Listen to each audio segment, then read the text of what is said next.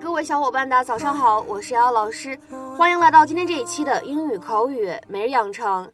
今天的话呢，我们来学习的英文台词相对来说是比较简短的，我们先来一起听一下。Save it, Lynette. I get the picture. Save it, Lynette. I get the picture. 省省吧，Lynette，不用解释了，我看明白了。其实呢，深层含义就是说，你就是不愿意和我来往呗，我看明白了。Save it, Lynette. I get the picture. Save it, Lynette. I get the picture.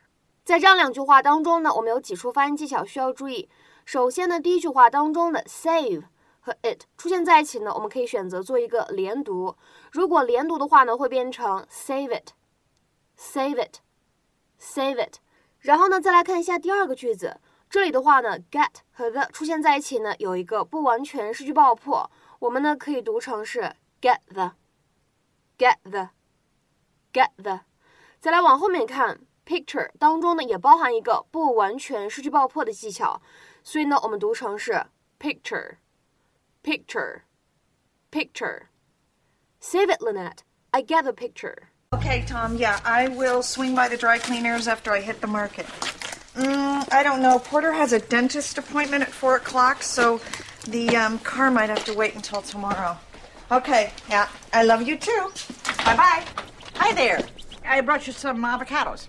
I have a tree in back, but I hate them, and your family seems like the kind that would eat guacamole. Um, Mrs. McCluskey, thank you. That is very nice. So let's make up a batch. Oh, um, now's not a good time. I'm I'm on my way out. I have a ton of errands. Oh, you know, that's great because my car's on the fritz and I could hitch a ride. I need to drop by the pharmacy anyway. No, I can't. I'm sorry, but I, I have I have a lot of things to do. Well, maybe you could take me later. I can drop by tomorrow. Mrs. McCluskey, I'm not going to have any time tomorrow. Oh.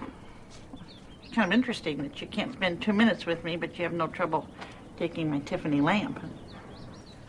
Oh, for God's sakes. Here. You should take this back. I I don't have a place for it. But that was my thank you for saving my life. I know, and it was a beautiful gesture. Really. But I just Save it, Lynette.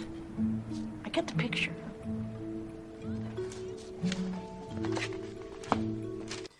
在今天节目当中呢，我们一共会来学习两个表达，其中第一个呢叫做 save it，save it，save it。这个表达呢，我们之前在节目当中已经讲过好几遍了，在这边呢稍微简单说一下，它的意思呢可以理解成为省省吧，得了吧，你可算了吧，你可拉倒吧，这样的意思。Stop talking because what is going to be said is not needed or wanted。那么这样的一个表达 save it。很多情况下呢，我们可以直接把它当做一个祈使句来使用。下面呢，来看一个例子：Save it! I don't believe a word you're saying. 省省吧，或者说拉倒吧，你说的话呢，我一个字儿都不信。Save it! I don't believe a word you're saying.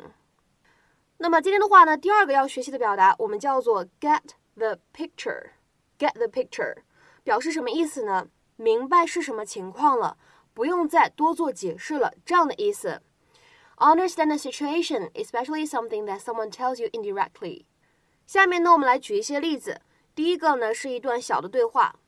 I pretended that I hadn't heard. I get the picture. 我那会儿假装我没有听到。哦，我懂了。I pretended that I hadn't heard. I get the picture. 那么再比如说，看第二个例子。Okay, I get the picture. I'll start looking for somewhere else to stay. 好的，我明白了，我再去找找看还有哪些地方呢可以待。Okay, I get the picture. I'll start looking for somewhere else to stay.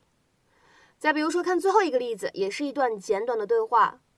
So first I broke up with him, then we got back together. Then he broke up with me, then we got back together. Then I get the picture. 一开始我提出了分手，之后呢，我们两个人复合了。之后他又提出了分手，我们两个人呢后来又在一起了。再往后，行了行了行了，我懂你意思了。So first I broke up with him, then we got back together. Then he broke up with me. Then we got back together. Then I get the picture. 在今天节目的末尾呢，请各位同学尝试翻译以下这样一个句子，并留言在文章的留言区。我懂了，你想让我把这事儿保密。我懂了，你想让我把这事儿保密。那么这样一个句子应该如何使用我们刚才讲到的动词短语来造句呢？期待各位同学的踊跃留言。我们今天节目呢就先讲到这里，拜拜。